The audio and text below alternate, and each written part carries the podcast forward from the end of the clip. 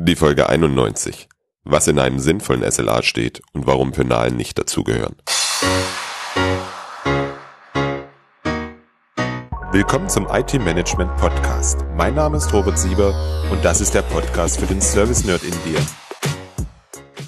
Hallo und herzlich willkommen. Du wartest vielleicht schon auf folgende Nachricht. Das nächste Service Nerds Camp kannst du endlich buchen. Ich habe es diese Woche geschafft, alle Verträge unter Dach und Fach zu bringen. Du kannst also jetzt den Podcast anhalten, auf www.servicenerds.camp gehen und dort dir dein Ticket sichern. Also ich an deiner Stelle würde das jetzt tun. Denn bis Ende Juli sicherst du dir den Frühbucherrabatt. Du bekommst auf jeden Fall ein Ticket, auch wenn die ersten 12,5% schon weg sind. Und du bekommst noch ein günstiges Hotel in Köln. Genau. Das nächste Camp findet am 19. und 20.10. in Köln statt. Und das Ganze natürlich 2018.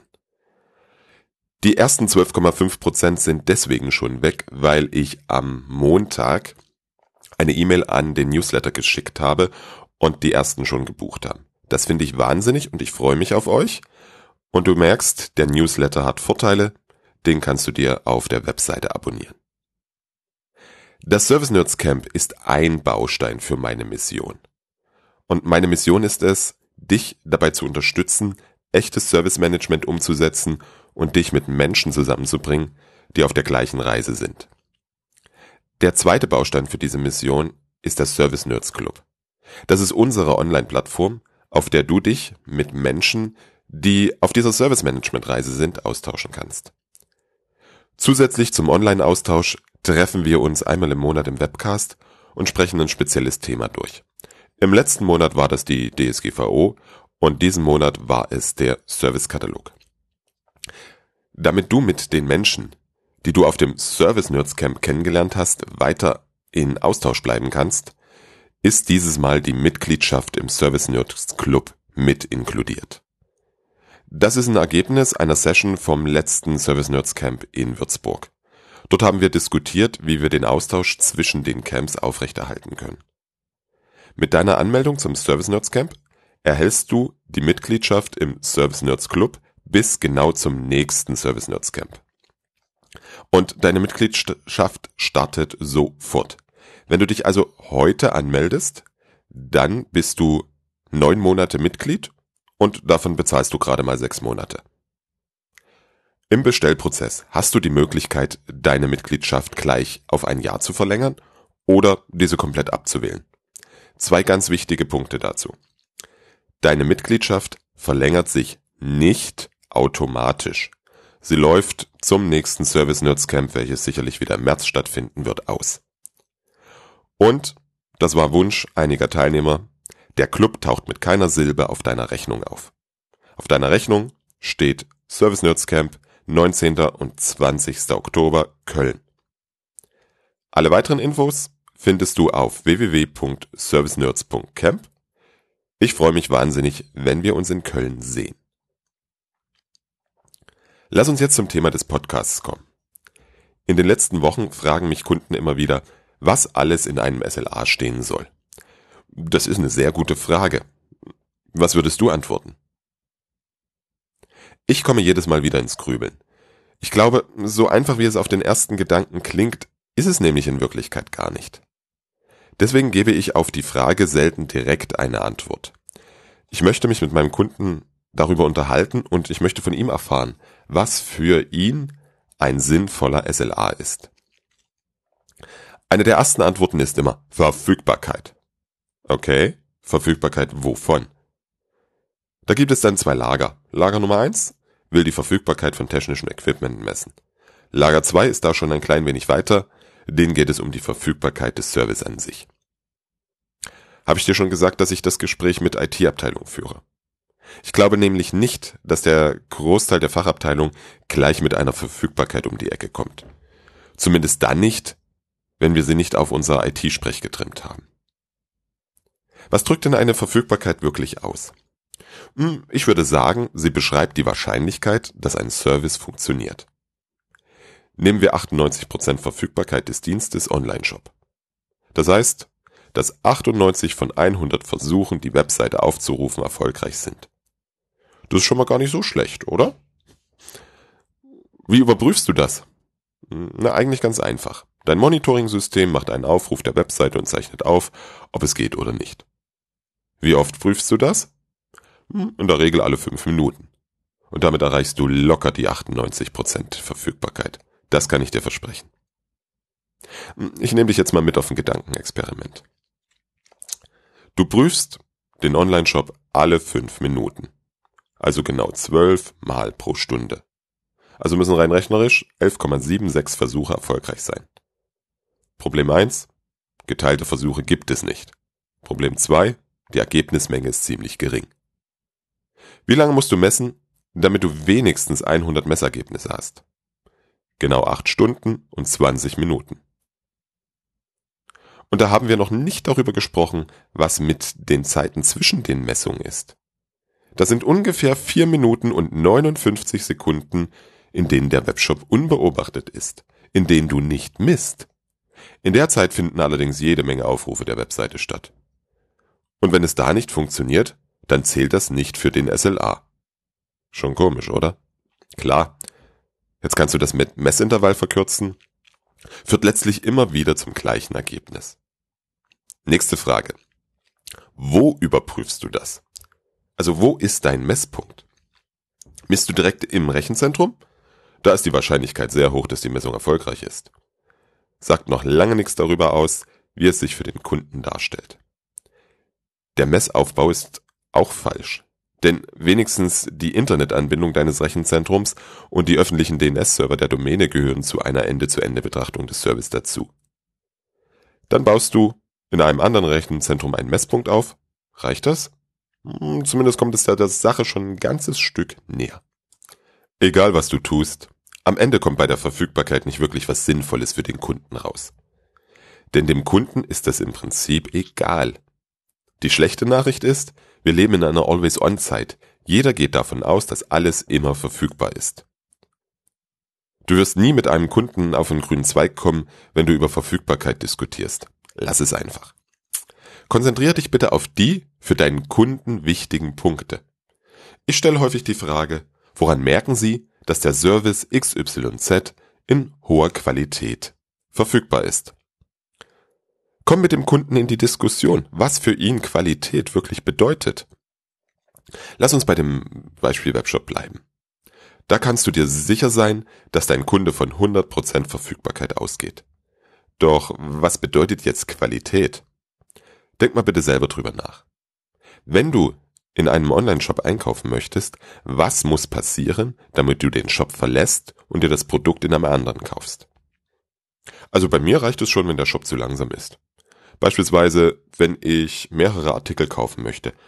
Und es dauert jedes Mal eine gefühlte Ewigkeit. Artikel in den Warenkorb legen, ja, ich möchte weiter shoppen, blöderweise wahrscheinlich wieder Suchbegriff eingeben, dann Detailseite aufrufen, in den Warenkorb legen.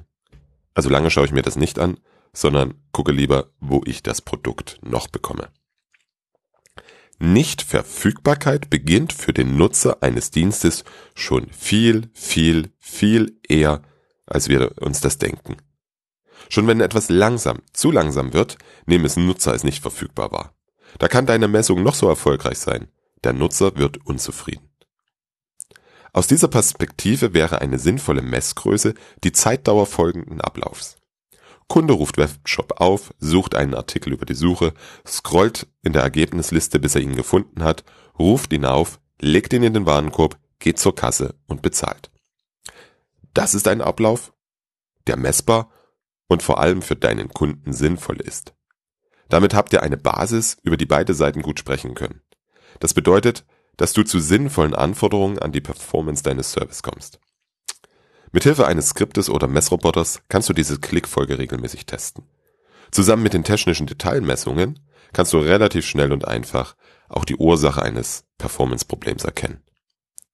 Was noch viel schöner ist, wenn dein Monitoring feststellt, dass der Messwert anhaltend eine gewisse Zeit der Warnungsgrenze überschritten hat, dann kann es automatisch das Deployment weiterer Webserver oder Datenbankinstanzen anstoßen und so mehr Kapazität zur Verfügung stellen und so für entsprechende Performance sorgen. Gleiches gilt auch, wenn zu wenig Last auf der Umgebung ist. Der Automat kann den Web- oder Datenbankserver wieder deprovisionieren. Damit kannst du von dynamischen Infrastrukturen super profitieren und tust auch noch was für den Geldbeutel. Natürlich gilt auch für diese Messung das Problem, dass es eine Momentaufnahme ist. Keine Frage. Jedoch ist diese Momentaufnahme für deinen Kunden viel, viel nützlicher als die Verfügbarkeit. Damit lohnt es sich für dich darüber nachzudenken, wie kurz sinnvollerweise die Zeit zwischen zwei Messungen sein soll. Ich möchte dich dazu anregen, sprich mit deinem Kunden über Qualität und nicht über Verfügbarkeit. Schaut gemeinsam, was ist relevant.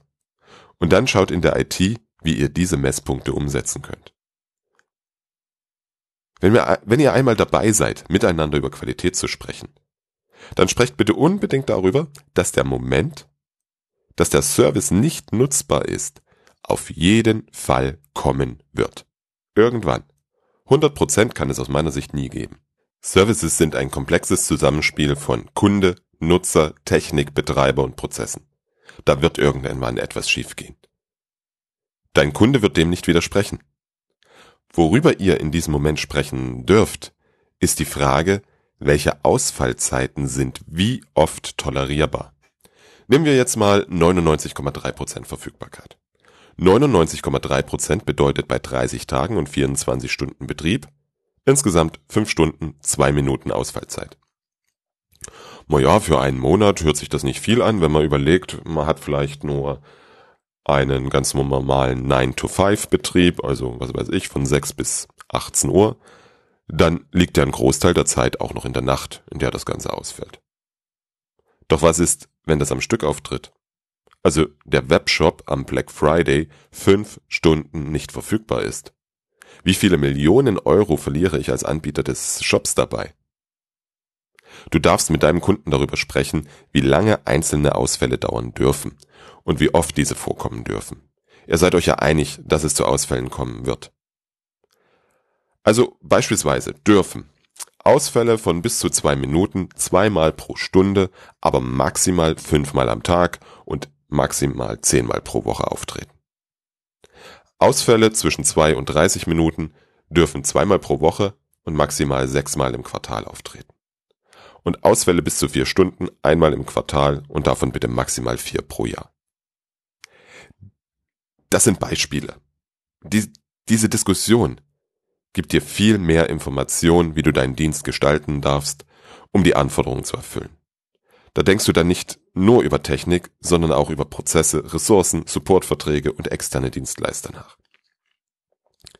Bei der Gelegenheit noch ein Grund, warum Verfügbarkeit kein so sinnvoller Wert ist. Je mehr Komponenten ein Service hat, umso geringer ist die rechnerisch mögliche Gesamtverfügbarkeit. Die Einzelverfügbarkeiten werden multipliziert, wie du weißt. Wenn dein Service nur aus fünf Komponenten besteht, die jeweils 99,9% verfügbar sind, kommt da eine mögliche Gesamtverfügbarkeit von 99,5% raus. Jetzt schau mal bitte, welcher deiner Services aus nur fünf Komponenten besteht. Eine weitere Möglichkeit ist, dass du und dein Kunde über die Auswirkung konkreter Fehler eines Service sprecht. Also die Relevanz oder wie viel Arbeitszeit oder wie viel Geld dadurch verloren geht. Ich versuche beim Webshop zu bleiben. Ist die Bezahlfunktion nicht verfügbar, macht der Webshop keinen Umsatz. Ganz nah an der Katastrophe. Funktioniert die integrierte FAQ-Datenbank für Bestandskunden nicht, hängt das zumindest nicht unmittelbar am Umsatz. Eine Störung beim Support-Chat ist dabei sicher kritischer. Das Beispiel soll dir zeigen, dass es sinnvoll sein kann, einen Service zu zerlegen und zu schauen, welche Auswirkung hat ein Ausfall der jeweiligen Funktion. Daraus kannst du dir wieder ableiten, wie der Service gebaut sein muss und du hast auch eine Priorisierung für einzelne Vorfälle. Wenn du jetzt immer noch mit dem Kunden sprichst, dann rede mit ihm doch bitte über unter anderem folgende Punkte. Wartungsfenster. Also, wann kannst du als Betreiber Wartungsarbeiten am Service vornehmen? Hm, in so einem deutschen Webshop wäre das vielleicht einmal im Monat irgendwann zwischen zwei und fünf Uhr In der Früh, vielleicht an einem Montag, sinnvoll möglich. Hochlastzeiten. Also wann erwartet dein Kunde besonders viele Nutzer auf seinem Service? Im Webshop sind das Cyber Monday, Black Friday und die Weihnachtszeit. Zeiten, in denen der Service zusätzlich Ressourcen benötigt. Darauf kannst du vorbereitet sein und die gewohnte Performance liefern, ohne dabei das ganze Jahr diese Ressourcen unnötig zu betreiben. Dritter Punkt. Die Frozen Zones. Wann darfst du auf keinen Fall etwas am Service ändern? In der Weihnachtszeit am Webshop etwas zu ändern, ist sicher keine gute Idee. Wenn wir jetzt Richtung DevOps und der ganzen Automatisierung schauen, ist natürlich die Frage, ob es für einen Webshop eine solche Frozen Zone überhaupt noch notwendigerweise gibt. Für viele andere Dienste gibt es die definitiv. Und als letztes Beispiel noch der maximale Datenverlust. Auf Daten welches Zeitraum kann das Unternehmen im schlimmsten Fall verzichten? Hm, beim Webshop stelle ich mir das ähnlich wie beim ERP-System sehr schwierig vor. Wenn die Bestellungen der letzten Stunde weg sind, wo kriege ich die wieder her? Da gibt es Kunden, die warten auf diese Bestellung. Also du brauchst eine andere Strategie, um sicherzustellen, dass keine Bestellung abhanden kommt. Das sind vier Punkte, über die du mit deinem Kunden sprechen darfst. Die bringen dich und deinen Kunden weiter. Wenn du jetzt weiterdenkst, dann findest du noch viel mehr wirklich sinnvolle Punkte für ein SLA. Konzentriere dich bitte immer auf die Perspektive deines Kunden und dessen Endkunden. Zum Schluss möchte ich noch mit dem heiligen Gral des SLAs brechen, den Penalen. Ich kenne fast kein Unternehmen, was nicht Wert auf Penalen legt, wenn es eine Leistung nach außen gibt. Und dabei sind die in vielen Fällen einfach nur sinnlos. Penale ist die Vertragsstrafe, die ein Provider zahlt, falls er einen Ausfall über einen gewissen Zeitraum zu vertreten hat. Ich habe gerade einfach mal im Internet gesucht und beim einem der vielen Provider Folgendes gefunden. In der höchsten SLA-Stufe, die bestimmt ordentlich teuer ist, würdest du nach einer Stunde Ausfall 6% der Kosten für den Abrechnungszeitraum zurückbekommen. Die Stunde ist hier pro Ausfall zu verstehen und nicht kumuliert. Erst bei mehr als 18 Stunden pro Ausfall bekommst du 100% der Kosten zurück. Wie war das jetzt mit Ausfall, Webshop Umsatz? Jetzt stelle ich mir noch einen Automobilzulieferer vor, bei dem das ERP für mehr als 18 Stunden steht. Genau. Der kann sich für das Geld im wahrsten Sinne des Wortes nichts kaufen. Der hat seinerseits hohe Vertragsstrafen an die Autohersteller zu zahlen, weil er nicht liefern konnte. Die Penale ist ein wundervolles Instrument für Provider. Es ist ein wundervolles Instrument des Risikomanagements. Es dient dazu, die Haftung zu begrenzen. Mehr wird dir dein Provider für die Ausfälle nicht bezahlen. Er kann damit sein Risiko sehr gut kalkulieren und immer abwägen, ob der Aufwand, den er treiben muss, um eine Störung zu beheben, in Relation zum Risiko steht. Im Zweifel entscheidet er sich vielleicht nicht in deinem Interesse. In dem SLA des Anbieters heißt es weiter. Sofern die oben genannten Service-Level nicht erfüllt werden, ist eine Haftung der XYZ GmbH nur dann gegeben, wenn die XYZ GmbH die Nichteinhaltung allein zu vertreten hat. Darüber hinaus haftet XYZ ausschließlich für grob fahrlässig oder schuldhaft verursachte Schäden. Weitergehende Ansprüche gegen die XYZ GmbH insbesondere solche auf Ersatz von indirekten und Folgeschäden wie zum Beispiel entgangener Gewinn, Betriebsunterbrechung, Verlust von Daten und Informationen sind nur im Rahmen der Haftung nach den allgemeinen Geschäftsbedingungen der XYZ GmbH möglich. In den AGB ist dann wie üblich die Haftung auf Vorsatz und grobe Fahrlässigkeit begrenzt. Was ist die Botschaft an den Kunden? Egal welchen Schaden du hast, mehr als die Monatsrate bekommst du nicht. Und genau deswegen prangere ich dieses Instrument an. Es ist so, wie ich es gerade dargestellt habe, für dich als Kunde sinnlos. Wenn du mit vereinbaren möchtest, dann müssen die in einer Größenordnung sein, die dem in deinem Unternehmen entstandenen Schaden entsprechen. Nur so können sie eine steuernde Wirkung entfalten und sind für dein Unternehmen wirkungsvoll. Natürlich gibt es jede Menge andere Punkte, über die ich mit einem Provider sprechen möchte, um von dem eine qualitativ hochwertige Leistung zu bekommen. Und die sind für mich viel wichtiger als Penalen. Dazu in einer späteren Folge mehr. Du hast jetzt Anregungen bekommen, was sinnvolle Punkte in einem SLA sein können. Schau einfach mal in die SLAs, die du mit deinen Kunden hast und überlege dir, wie du die für deine Kunden besser gestalten kannst.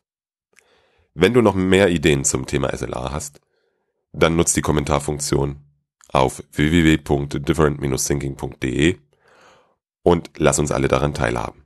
Bis zum nächsten Mal. Tschüss. Ich danke dir fürs Zuhören und freue mich, wenn du das nächste Mal wieder reinhörst.